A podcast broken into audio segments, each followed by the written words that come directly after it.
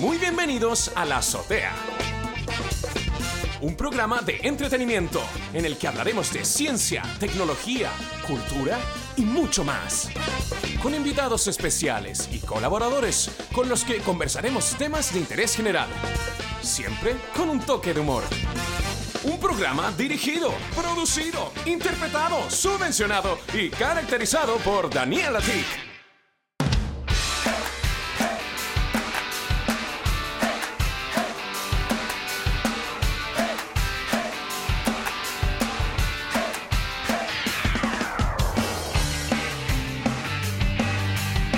Hola, hola y bienvenidos a Weekly. Una, un nuevo programa aquí en la azotea, una nueva semana, una semana más.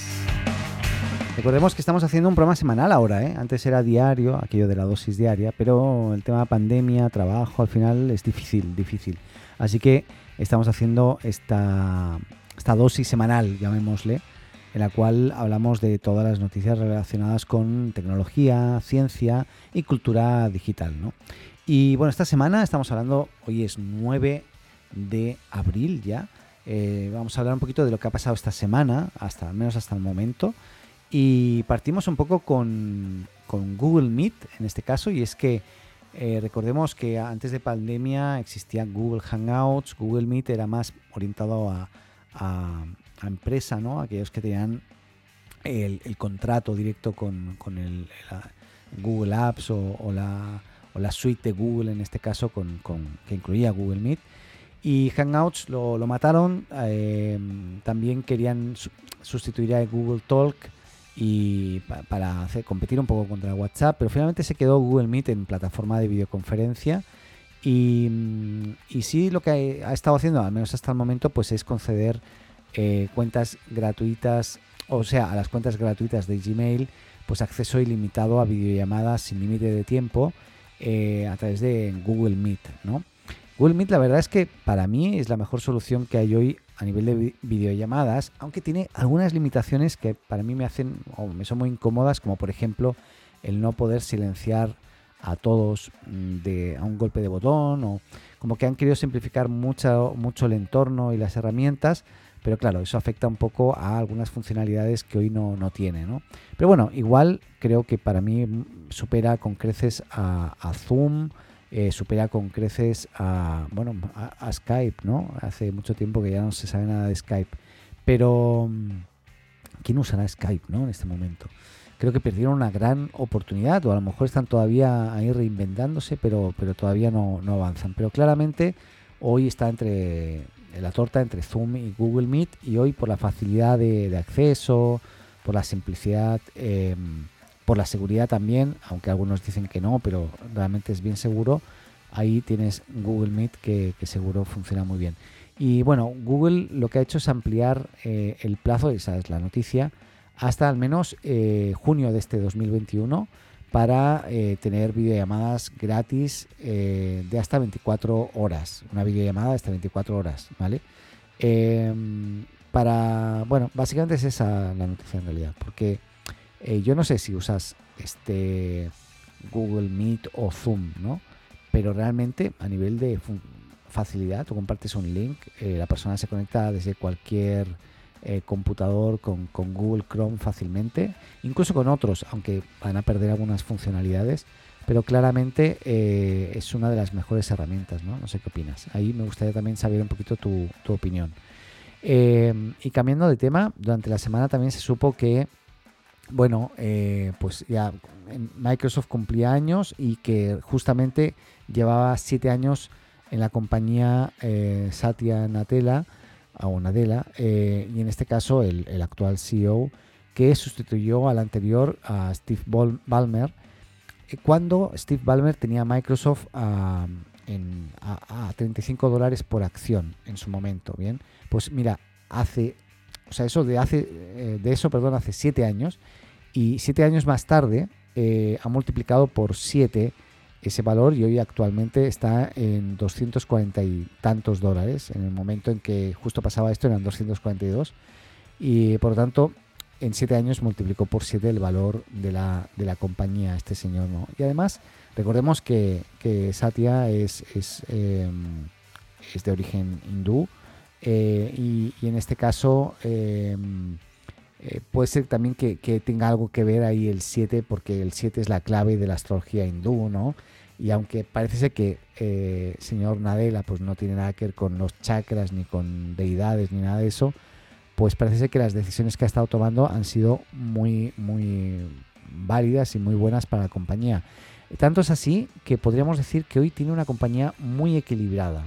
¿Qué quiere decir eso? Eh, podríamos decir que eh, Microsoft tiene tres líneas de negocio principales. Donde, por un lado está Windows, Surface, Xbox, Bing, todo lo que es orientado al personal computing. Por otro lado tiene eh, Office corporativo, eh, Microsoft Dynamics, todo lo que es la productividad y, procesos de negocio. Y luego tiene, por otro lado, los servicios en la nube, Azure, SQL, eh, Windows Server, Microsoft Consulting, todo eso. Pues bien, hoy cada unidad de negocio principal es una porción casi perfecta dividida en tres. O sea, estamos hablando de que eh, todo lo que es el personal computing es el eh, todos los ingresos son el 34% de las ventas.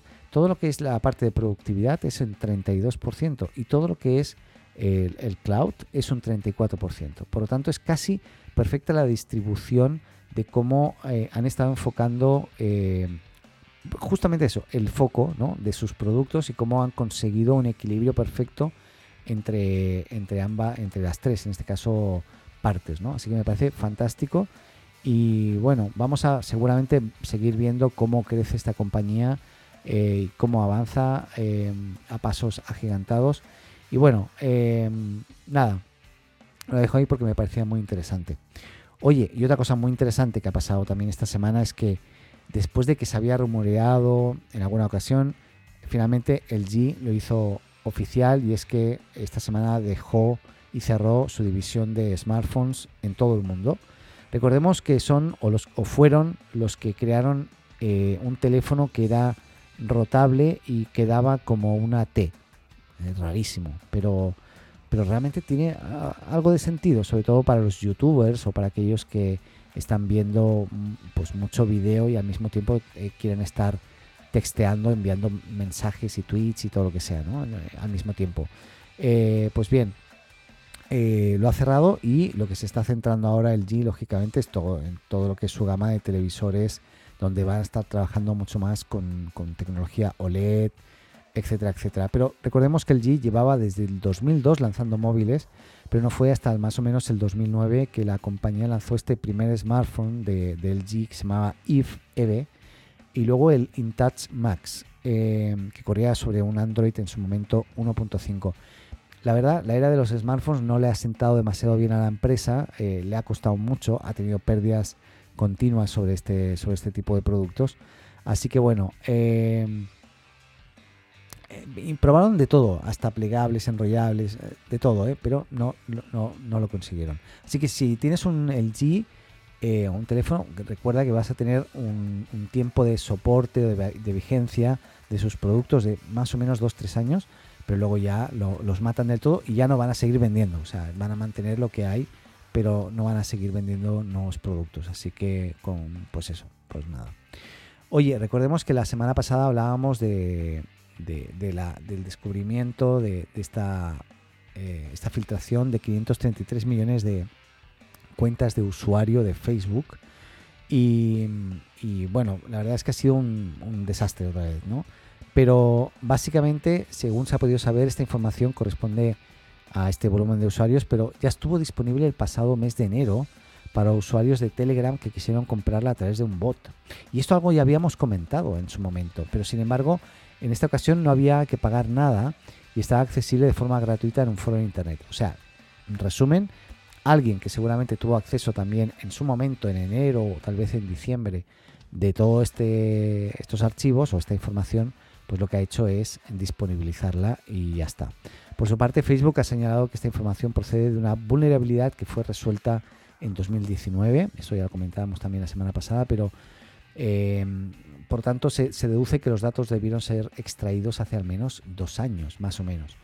Eh, pero bueno, no, no son contraseñas, pero sí datos de, de usuarios con teléfonos incluido, pero recordemos que tenían, si no me equivoco, tenía eh, información personal que incluía números de teléfono, nombres de usuario de Facebook, nombres completos y apellidos, dirección, fechas de nacimiento y alguna otra información sensible incluida en los perfiles, incluso direcciones de correo electrónicos. Por tanto, nada, eh, es un tema.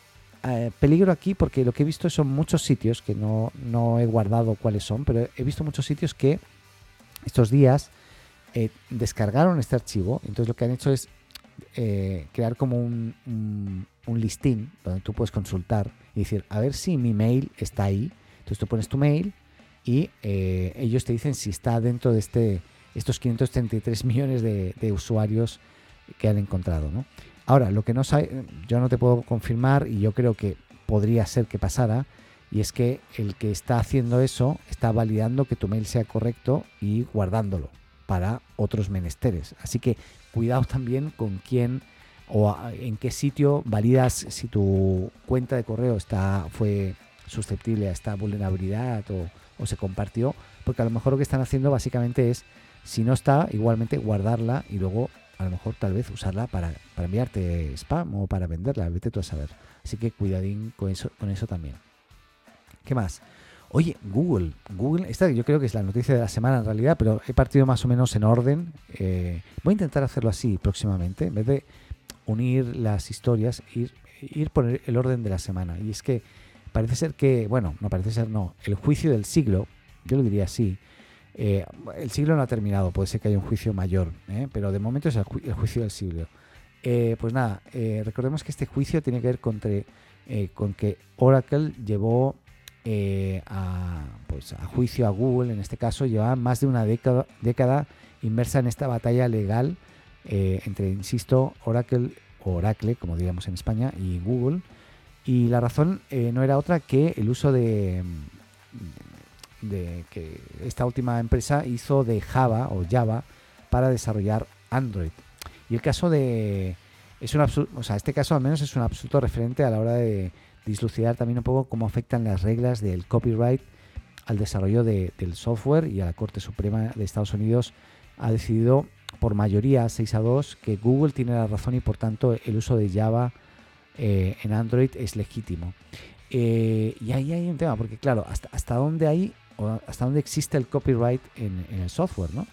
Y ahí cuando Google desarrolló su plataforma móvil Android tras comprar la empresa de, del mismo nombre a Andy Rubin, en su momento incluyó millones de líneas de código nuevas, pero también basó parte del desarrollo en 11.300 líneas de código que formaban parte del código de la plataforma Java. O sea, transformaron Java, pero usando la base de Java, ¿no? De alguna forma. Y esto movió ahora que, eh, que después, pasado unos años, exigiera a Google el pago de 9.300 millones de, de dólares por daños y perjuicios por usar como base el código de Java, ¿no? Para Oracle, Android violaba el copyright de, Java. Sobre que lo diga Java y Java es lo mismo, pero es que, por ejemplo, en Argentina dicen Java, en Chile dicen Java, en España ya no sé cómo lo dicen, así que voy cambiando. Em, pero bueno, en, Google se defendían argumentando que el código de Java no, era creativo, sino puramente funcional y no se podía escribir lo que hacía Java de otra forma. Por lo tanto, ellos reinventaron, o sea, reescribieron parte del código de Java. Pero, lógicamente, en Oracle no estaban de acuerdo y acusaban a Google de cometer un atroz acto de plagio, según decían. Perdón. Así que nada, bueno, finalmente, eh, pues nada, se ha decidido que, no es así y aunque Google desarrolló estas APIs de forma independiente, está claramente basadas en las APIs equivalentes al código de Java y en 2018 una Corte de Justicia sentenció a favor de Oracle, indicando que el uso del código no era legítimo y eso abría la puerta al pago de, esta multa por daños y perjuicios, pero la decisión judicial de hoy desestima esa opción y ahí en octubre, recordemos hace poquito, en 2020 se realizaron las defensas orales de esos argumentos y el juez Stephen Breyer comparó eh, la demanda de Oracle referente a estas APIs con tratar de asignar derechos de autor a los teclados QWERTY, ¿no? o de los teclados eh, que todos conocemos hoy. Y si dejases que alguien tuviera, según el propio juez, ¿no? si dejases que alguien tuviera el copyright sobre eso, controlarían todas las máquinas de escribir del mundo, ¿no? Y eso no es el objetivo del copyright. Por lo tanto, eso es lo que finalmente decidió a este juez a tomar la decisión de que, no continuar con este juicio y mm, pues dar como ganador a Google. Por tanto, bueno, yo, yo también creo, ¿eh? Pero bueno, hay un tema ahí, porque lógicamente si tú escribes código y luego lo usan en parte, igual te duele, ¿eh? Es decir, yo una multa pequeñita la hubiese pagado, pero bueno.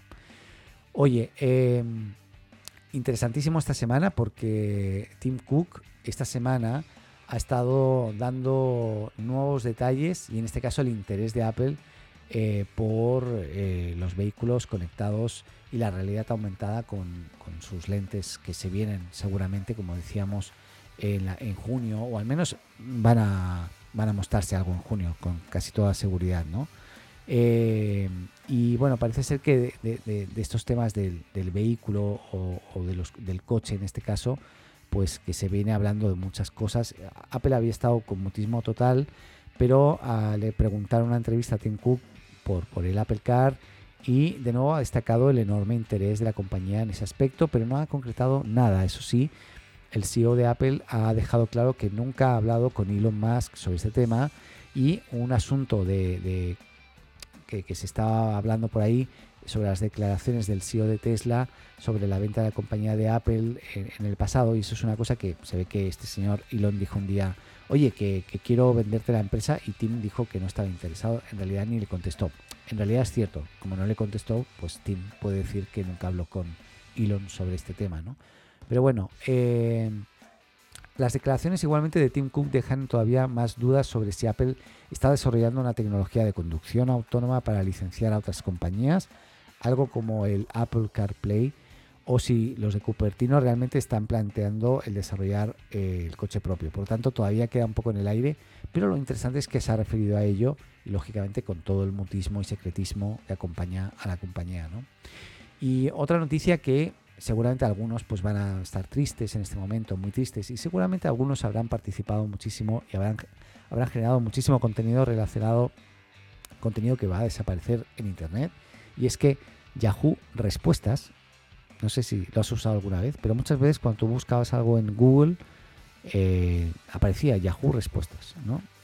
Y lógicamente cuando buscabas en Yahoo, pues daban preferencia al Yahoo Respuestas, ¿no?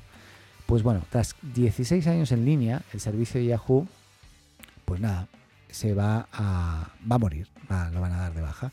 La verdad es un golpe duro, eh, sobre todo a, gente que, hace muchos años que estamos en online, porque claro, ahí, ahí teníamos la, solución a un montón de preguntas, ¿no? Y también participábamos escribiendo y redactando estas, estas respuestas, ¿no? Pero nada, aparte de esto, la verdad, eh, ha hecho su función. Creo que ahí va a cerrar, va, a dejar un, agujero grande de contenido que era interesante. Em, pero bueno, en cuanto al cierre de Yahoo Respuestas, no hubo demasiados datos públicos, aunque los usuarios activos de la plataforma sí recibieron un correo electrónico con más información. Y ahí se destacaba eh, pues que el mejor lugar en la web para preguntar y responder sobre la variedad de temas creando una comunidad global de intercambio de conocimiento, pues iba a ¿vale? Básicamente. Así que bueno, eh, ahí también esto es un poco la claridad y, la luz de nuevo, ¿no? De que Yahoo está en declive total eh, y que no sé con qué se va a quedar, pero bueno, Yahoo como buscador continúa, ¿no? De momento. Eh, no sé ya qué otros servicios tiene, estoy un poco perdido. En Estados Unidos me consta que hay mucha gente todavía todavía muy fan de, Yahoo en este aspecto, pero bueno. Eh, pero bueno, de esta manera Yahoo baja la persiana a un producto que tuvo su, su pic de popularidad entre el 2005 y el 2010 más o menos y, que bueno, que no ha podido escapar a este destino en el cual, bueno, que, ya no, ya mantener eso no, no, salía a cuenta, ¿no? Finalmente, pero bueno, eh, recordemos que la firma radicada en, Sunnyvale, en, California, ¿no? pasó a manos de Verizon o Verizon Media por menos de 5.000 millones de dólares, una cifra visiblemente más baja de los 44.600 millones que Yahoo rechazó de Microsoft en febrero del 2008, pero eh, el cronograma de Yahoo Respuestas hacía el cierre definitivo, eh, o sea, se veía claro que venía y bueno, ah, en principio se va a cerrar ahora el 20 de abril y ya no se podrán publicar nuevas preguntas ni tampoco responder a las existentes y el 4 de mayo el sitio será inaccesible finalmente. Por lo tanto, se desindexarán, o Google sobre todo, desindexará seguramente todas esas millones de páginas, que no sé cuántos millones tiene que haber, de contenido interesante que había ahí en esa plataforma. Pero bueno. Oye, ¿qué más? Eh, oye, Clubhouse, ahí nos ha sorprendido. Eh, hablábamos un poco, el, pasado programa hablábamos casi de un, era temático, ¿no? El Clubhouse, porque veíamos que hasta LinkedIn iba, iba a crear su propio Clubhouse, eh, hasta Spotify, ¿no? Pero Clubhouse, em, una de las cosas que está haciendo ahora, que me ha parecido muy interesante, es tomar la delantera en cuanto al lanzamiento de primeras herramientas de monetización.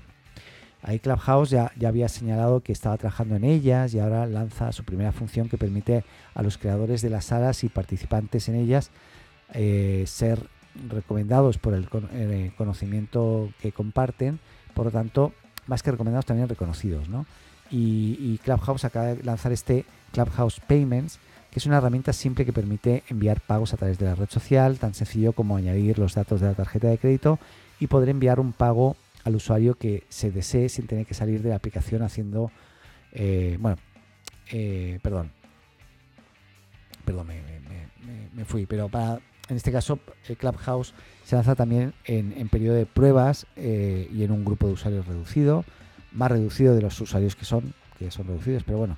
Y aunque la compañía ha señalado que va a ir realizando nuevas oleadas de implementaciones de la herramienta entre más usuarios, eh, y también que pronto, eh, sin especificar bien en cuándo, estará disponible para todo, todos los usuarios. Esto se espera próximamente. Pero el funcionamiento de la nueva herramienta es muy sencillo. Para enviar un pago a través de Clubhouse, lo único que debes hacer es pulsar sobre el perfil del creador y presionar el botón de enviar dinero. Eh, pondrá Send Money. Y mm, para que ese botón aparezca, el creador ha debido habilitar esta función en las opciones de configuración de su perfil y básicamente lo, se envía eh, este, todos los pagos se realizan a través de Stripe, en este caso la plataforma de pagos a través de la cual también eh, pues habló de que hay una alianza ahora, etcétera. Y, lo curioso es que Clubhouse no va a cobrar ningún tipo de comisión relacionada. Lógicamente sí se va a llevar una comisión Stripe, que yo ahora desconozco exactamente cuánto es, pero me parece interesante porque es un aliciente para los que quieren, sobre todo para cómo se convirtió en Clubhouse, ¿no? que se convirtió en un espacio, si tú entras ahora, de pura gente que te está vendiendo cómo vender, cómo eh, potenciarte, con recomendaciones, etcétera, y eh, invitando a gente pues relevante en todo el mundo del sector, sobre todo el marketing digital, es decir. Eh, y en este caso, pues me parece interesante la movida lo que no sé si hará que esto pues la gente vuelva, ¿no? O, continúe en este caso. Yo he de decir que me he vuelto muy poco activo, por no decir casi nada. Eh, es más, estoy casi decidiendo el desactivar las notificaciones porque me llegan muchas y ya empieza a molestar un poco. Pero bueno, yo, yo voy a seguir viendo cómo evoluciona, de repente voy a seguir conectándome. Lo que está claro es que lo que han conseguido es una integración muy simple que facilita el pago rápido eh, y, veamos cómo evoluciona también esto y si se sigue potenciando más o no. Lógicamente igual, perdón, agregar esto es muy fácil en cualquier plataforma. O sea que copiar lo que ha hecho Clubhouse increíblemente, aunque parece muy complejo, pero si ya tienes a los usuarios y tienes los equipos de desarrollo, es relativamente fácil.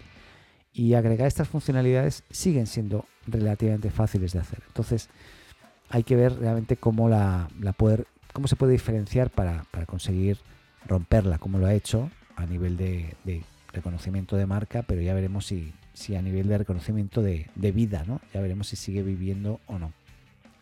Eh, quien también está probando funciones de pago, en este caso incluso con criptomonedas dentro de su plataforma, es Signal o Signal, que es, recordemos, la aplicación de mensajería segura eh, para móviles em, que, de alguna forma eh, ha competido fuerte últimamente con, con, WhatsApp principalmente. ¿no? Em, yo personalmente me la instalé, nunca la usé, he de decir. Y eso también dice algo. O sea, yo no sé si tú que me estás escuchando ahora es un loco de Signal. Lo que está claro es que hace poco em, descubrieron justamente en la, en la fíjate eh, lo que han hecho en la data que se, se, publicó, estos 533 millones de cuentas de, eh, robadas y tal de Facebook, ¿no?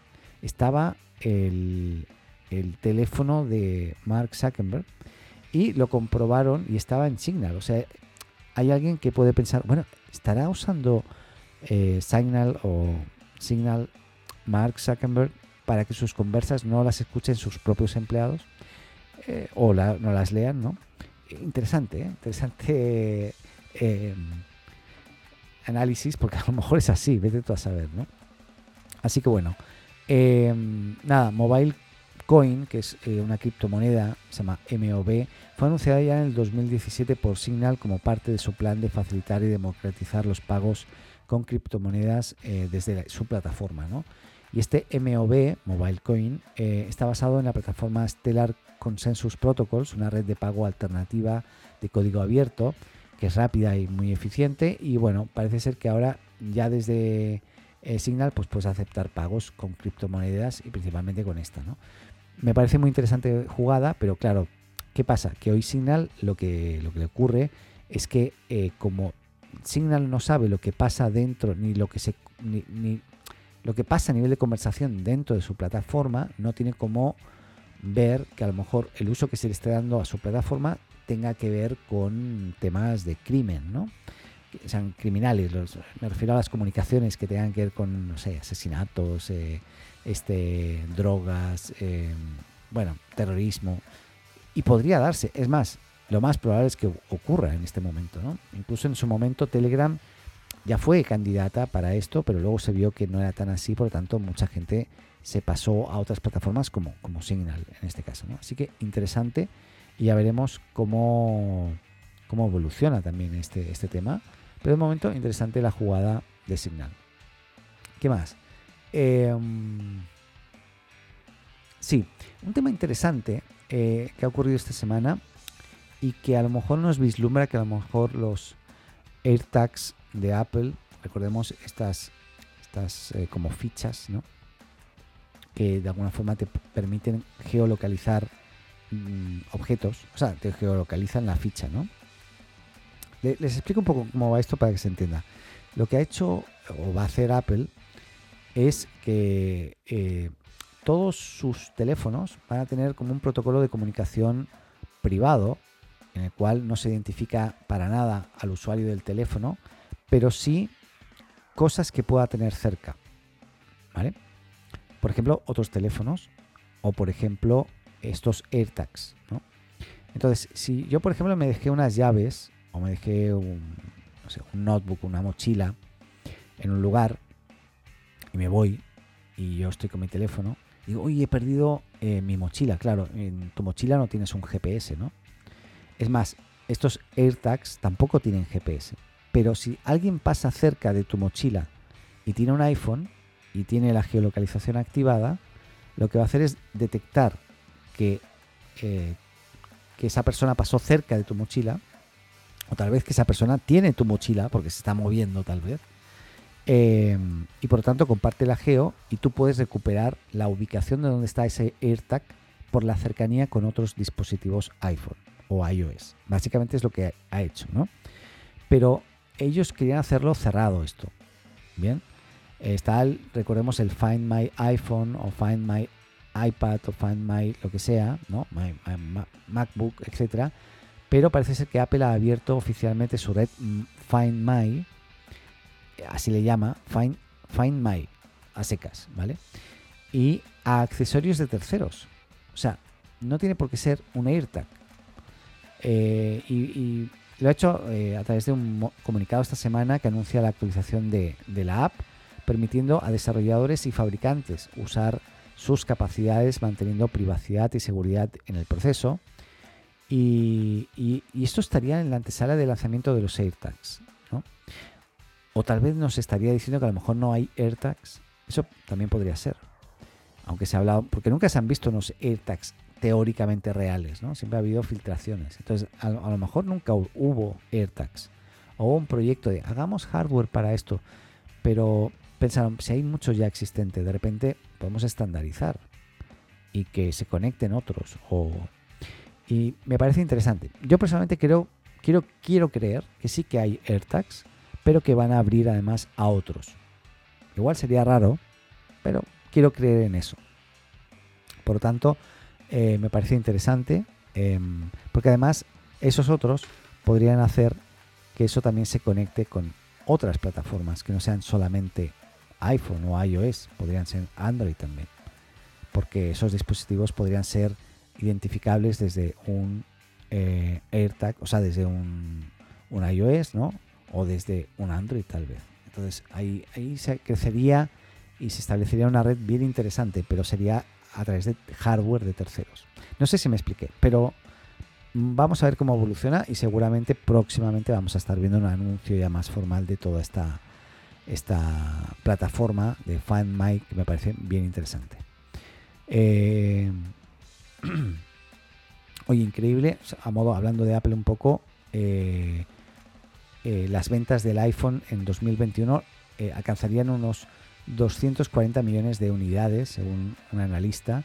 Eh, con el iPhone 13 Apple rompería la marca de, 2015 sin duda. Y Apple podría romper este récord de ventas al cerrar el 2021 con más de 240 millones de, iPhones vendidos. Y de acuerdo con Dan Ives, analista de Webbush Securities, eso según el blog hipertextual, Em, pues la tecnológica tiene el potencial de, para vender 250 millones de unidades con el lanzamiento del iPhone 13 y según Ives, 350 millones de usuarios de iPhone se encuentran eh, en la ventana, perdón, sí, la ventana de, actualización, lo que significa eh, una gran oportunidad de cantidad de usuarios que están ahí. Por lo tanto, bueno, es muy posible que, sea el 2021, sea el año, ya fue creo el 2020, pero que el 2021 sea el año de Apple en ventas, en volumen de ventas, en este caso de, tecnología y sobre todo de, smartphones. Antes hablábamos de Clubhouse y se supo que, que, aunque podía ser una compra o un intento absurdo, parece ser que Twitter quería comprar Clubhouse. Clubhouse, perdón. Antes lo nombrábamos y lo hemos estado nombrando eh, en las últimas semanas mucho a esta plataforma, pero pero resulta que eh, parece ser que se ha liberado, que Twitter al menos en, eh, el momento de, las conversaciones que, tuvo con Clubhouse tenía un valor de 4.000 millones de dólares y era sin duda una de las opciones más viables para la aplicación de, audios efímeros eh, y en directo pues para recaudar este dinero y increíblemente los chicos que son poquitos el, equipo de Clubhouse dijo no no no no no quiero ¿Y qué pasa? Eh, me parece sorprendente porque aquí lo que podría pasar es el, que haya un declive, como decíamos, por todas las copias que se están habiendo ahora y pensando que, Clubhouse solamente tiene unos 10 millones de, descargas de su aplicación, un poquito más. Em, pero bueno, claramente, finalmente Twitter decidió, si no puedes comprar Clubhouse, pues cópialo y, ya lo han hecho con, con Spaces. Eh, que por, cierto todavía no está, dijeron que se iba a liberar ahora en abril y todavía no está disponible en, todos los países.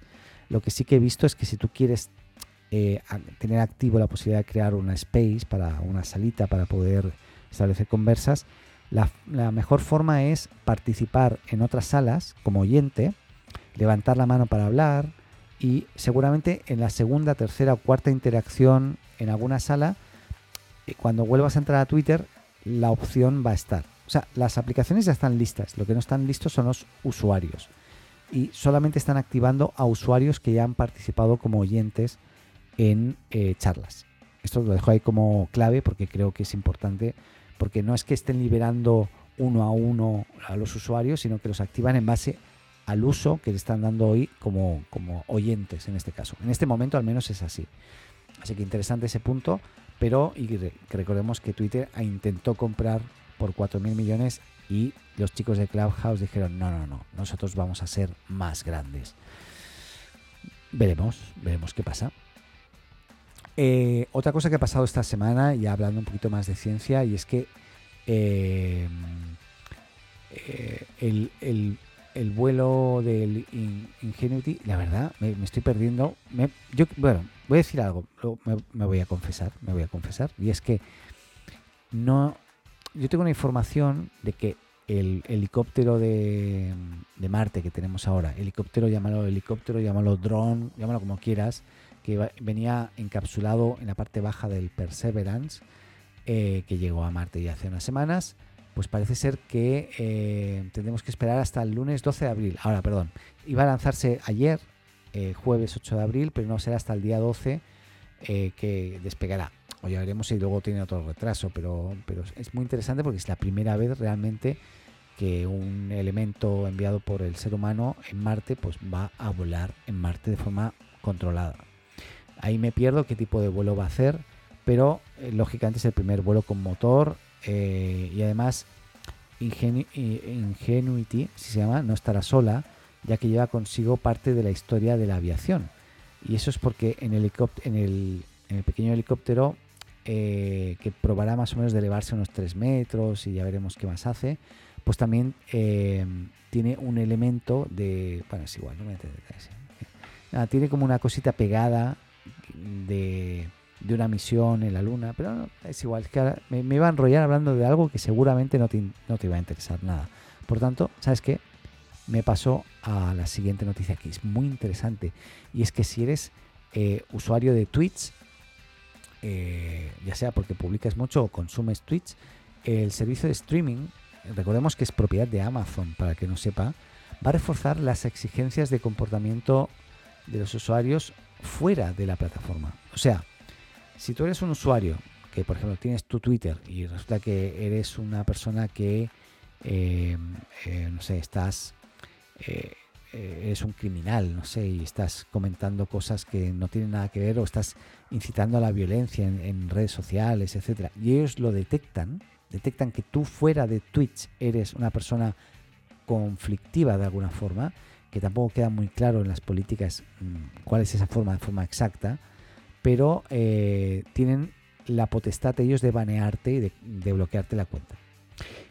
Eh, entran en un terreno bien curioso, pero me parece muy interesante, porque aquí lo que están diciendo es, es, como una declaración de intenciones, ¿no? Aquí lo que queremos es gente que sea eh, gente buena, ¿no? No queremos ni criminales, no queremos gente que sea, no sé, de ultra, ya sea izquierda, no sé, a lo mejor de izquierda sí, pero de derecha no, ya me, pierdo, ¿no?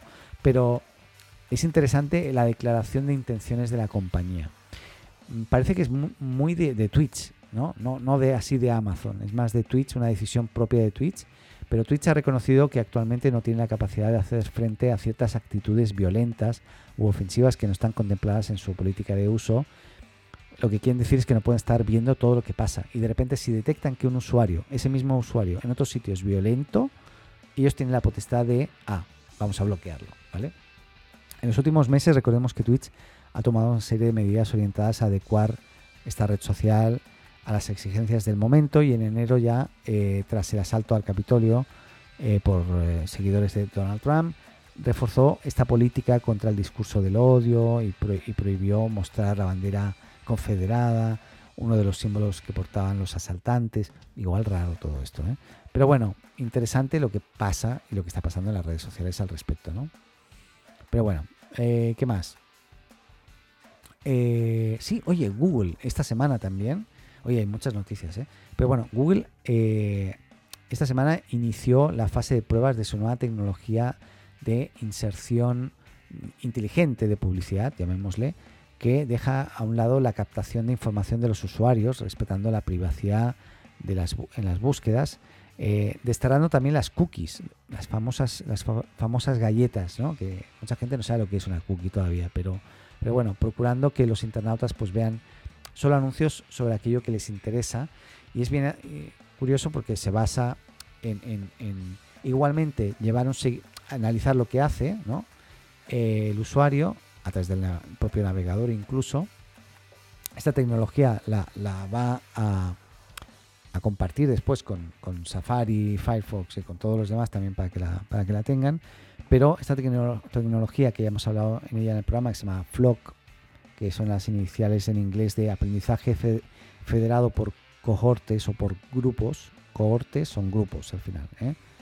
Un cohort, ¿eh? para los que hablan en gringo. Pues bien, se trata de una tecnología experimental que comenzará a funcionar en Google Chrome y los navegadores compatibles con este, y no se basa en la identificación del individuo conforme a sus patrones de navegación, sino al establecimiento de grupos de navegantes, que es lo que decía. Entonces, ya no es algo que se va, va, a estar en la página web, en el sitio, sino es el propio navegador que va a estar analizando todo lo que haces, compartiendo todo lo que haces, sin decir quién eres, y seteándolo y agrupándote a ti en un set de, como en, un perfil de usuarios, ¿no? o de, de, usuario en realidad, y te van a agrupar ahí, te van a segmentar claramente en base a tu edad, seguramente tu, tu, sexo, tu, un montón de cosas, tus creencias incluso. Y eh, la verdad es que este, este método, sin duda, será mucho más efectivo, efectivo que las propias cookies. Pero también puede ser mucho más peligroso si no lo usan bien. ¿bien? Así que hay que ver qué pasa con este sistema, seguirlo muy de cerca. Eh, a mí me parece bien, siempre y cuando, lógicamente, en mi opinión, eh, pues nada, este se, le dé el buen uso que se espera darle. ¿eh? Yo creo que puede ser positivo. Y recordemos que todo esto, saben que lo movió, ¿no? Que lo empujó. Google ya llevaba tiempo trabajando en ello, pero estaba ahí en la nada misma. Lo empujó Apple, eh, eh, haciendo que si, si, si, si tú usabas un sitio web o una aplicación que te iba a obtener ciertos datos del propio teléfono, te iba a salir un mensaje te iba a, permitir decidir dar o no esos datos. Por lo tanto, si tú decías que no, ellos no iban a poder obtener esta información en sus cookies o en sus sistemas. Por lo tanto, encontraron la mejor forma que es usar el propio navegador. Ahora, eso luego tiene que ser extrapolable a todo. Por ejemplo, al propio navegador Safari que viene en, los iPhone, por ejemplo, ¿no? Que no son Chrome. Entonces, si yo tengo, yo uso Safari, no uso Chrome y no tengo esta tecnología Flock dentro de Safari, no, no se va a poder, no, no, va a funcionar, ¿vale? Pero parece ser que están moviéndolo mucho para que todos adopten esta tecnología. Y parece ser que ahí Facebook se quedó bastante tranquilo con todo esto que está pasando, después de lo que se conversó también hace unas semanas. Así que veremos qué, pasa. Estamos terminando, ¿eh? ¿eh? Oye, parece ser, hablando de filtraciones de 500 millones de cuentas de Facebook, parece ser que los datos personales de 500 millones de cuentas de LinkedIn, recordemos, propietaria Microsoft, propietaria de LinkedIn, ¿no? Pues, pues han sido filtradas también. Un hacker ha puesto a la venta en un foro en Internet un archivo contiene datos personales de 500 millones de cuentas de LinkedIn. Como prueba, el hacker ha mostrado 2 millones de registros de los eh, 15.000 millones de datos personales pertenecientes a 500 millones de cuentas, eh, en este caso. Datos como nombres completos, direcciones de correo, eh, números de teléfono, lugar de trabajo. Esta filtración eh, de estos datos tiene lugar en este momento que decíamos de Facebook y inicialmente se desconocía si los datos obtenidos procedían de una brecha en LinkedIn pero eh, desde la red social afirman al menos que no han sufrido ningún ataque ni les consta haber experimentado una brecha de seguridad. Y parece ser que, eh, según eh, este escándalo que, ha sucedido, todo esto, esto ha pasado esta semana, ¿vale?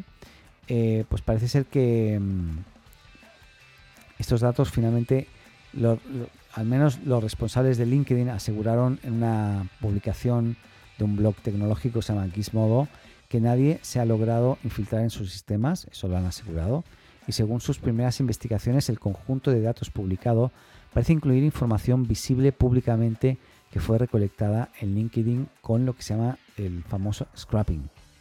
Esto es algo que existe y que difícilmente es bloqueable. Se puede bloquear, pero difícilmente es bloqueable el scrapping. Se puede capear de muchas formas. Scrapping, para si no conoces el término, es la forma en cómo tiene un sistema automático, un programa informático, conectarse a una web y recopilar datos de esa web. ¿vale? Bien, resulta que hay muchos perfiles de, de, LinkedIn que tienen su, por ejemplo, el mail o el teléfono de la persona están públicos porque la persona lo estableció así. Entonces, si tú haces un bot que vaya perfil por perfil, perfil por perfil, entrando a cada uno de ellos y obteniendo esa información como el nombre, el mail, el teléfono, si están, al final pues crear una base de datos gigantesca, ¿no? Y parece ser que, parece ser que fue así. por lo tanto, esa filtración que fue conflictiva durante dos, tres días esta semana, quedó en, bueno, esto parece ser que es algo pues que podía haber hecho cualquiera con un scrapping y es información que es pública porque así lo quiso el usuario o porque el usuario no sabía que era pública y lo dejó así, ¿no? Eso también pasa, pero bueno. Así que nada. Eh, no mucho más. Sí, la última, la última. Ya terminamos ya el programa de hoy, llevamos 45 minutos. Y es que eh, una de las cosas que, mucha gente quería cuando... Mucha gente. Pero el propio Linus Torvald decía, eh, yo usaré un MacBook con procesador nuevo M1 cuando pueda tener Linux dentro corriendo y no eh, los sistemas operativos de, Apple. ¿no? Y es que lograr que Linux funcione de forma nativa en los Mac con chip M1 es una tarea bien compleja y hasta el mismo creador, como digo, del kernel de este sistema, Linus Torvalds, em, pues dijo que él, que él eh, no quiere ayudar en esa tarea, pero le encantaría porque le encanta el, equipo, ¿no? Pero sin embargo los esfuerzos no, no, se detienen y el soporte preliminar de Linux para ordenadores con procesador M1 de Apple podrían llegar tan pronto como, en junio, en breve. Un informe de, Phoenix eh, explica que si bien aún hay, mucho aún hay mucho trabajo que hacer para que Linux brinde soporte oficial a los ordenadores con Apple Silicon, eh, este podría llegar, como decía, antes de lo esperado y se está haciendo un trabajo bien eh, intenso para lograrlo. ¿vale? Sería interesante ver eh, pues computadores con sistema operativo Linux, pero que sean Apple con, Apple Silicon. ¿no? Me, encantaría verlo. No, yo igualmente estoy muy familiarizado ya con, con, con, los sistemas de Apple y no creo que me cambie. ¿no? Pero bueno, ahí recordemos que a principios de este año también la empresa de virtualización Corellium eh, logró instalar eh, y correr Linux Ubuntu en uno de los nuevos Mac mini y para ello utilizaron una versión de Raspberry Pi con un procesador ARM y la hazaña permitió descubrir que los ordenadores con M1 no tienen el arranque cerrado únicamente a, a Mac OS. Eh, por lo tanto es importante, o sea, no está cerrado de momento al menos. Por lo tanto, en este caso podían iniciar y, compatibilizar. Realmente yo me saco el sombrero con la gente que hace estas cosas porque es complejísimo hacer esto. Pero bueno, eh, ahí el informe indica que además eh, lanzó una serie de parches de kernel con controladores esenciales para el arranque de Linux los Mac Mini, eh, para los MacBook Pro de 13 pulgadas y MacBook Air con procesadores M1 y estos han, permitido ya avanzar en diferentes aspectos para que todos los drivers de, lo que es el touchpad, de la pantalla, etcétera, pues funcionen perfectamente y se adapten en, Linux. O sea, buena noticia para los Linuxeros y ahora sí terminamos ya, terminamos. Me, ha encantado eh, hacer este programa hoy. Hoy recordemos que es viernes 9 de abril. Estamos, hemos hablado y hecho un resumen de esta semanita.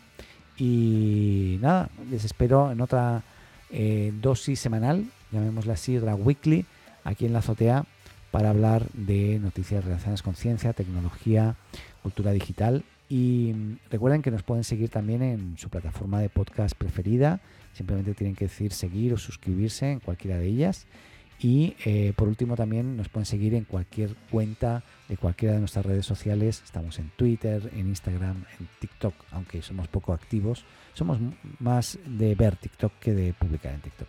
Pero bueno, estamos en todas partes, siempre como la Azotea Co la Azotea CO. Y si quieres entrar a nuestro sitio web y conocer a alguno de nuestros eh, colaboradores que últimamente, pues desde pandemia que no estamos eh, participando muy proactivamente, ahí pueden eh, ver también nuestro sitio web en la.azotea.co. Ahora sí, nos dejo. Adeu.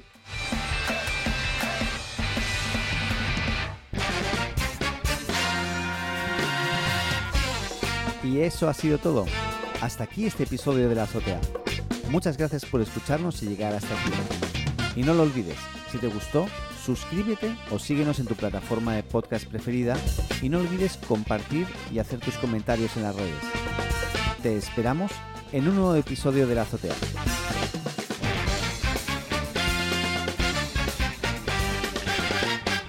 Adeu.